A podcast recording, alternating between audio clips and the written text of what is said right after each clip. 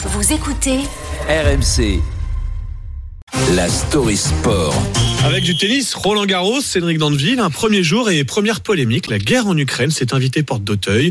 Une joueuse a refusé de serrer la main de son adversaire. Résiste.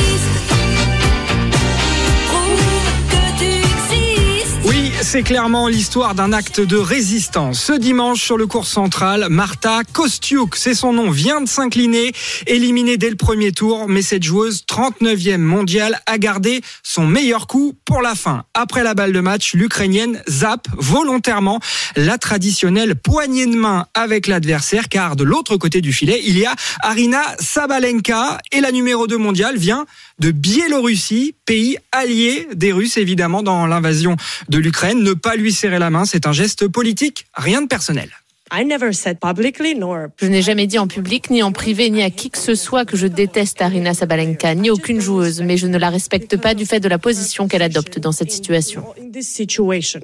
Ce que Marta Kostiuk reproche à ses collègues russes et biélorusses, c'est de ne pas condamner clairement une guerre qui la touche personnellement. Née il y a 20 ans dans la capitale ukrainienne, la joueuse a toujours sa famille à Kiev, son père, son grand-père notamment, alors que les attaques de drones continuent de pleuvoir sur la ville. Et sa non-poignée de main a fait réagir le public parisien? Oui, alors certains se sont peut-être euh, régalés, les amateurs de gros vent notamment. à 132 km heure. J'adore le vent, euh, je suis un gros passionné de vent, de tempête, donc euh, voilà quoi. C'est vrai? Ouais.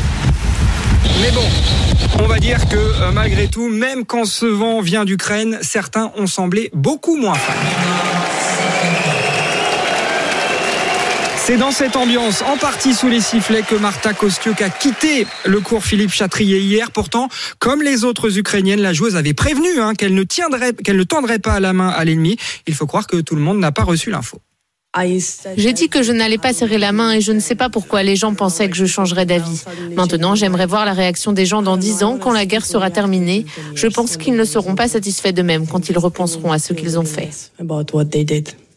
Cette Marta Kostiuk avait déjà snobé une adversaire biélorusse il y a un an et elle continuera de le faire.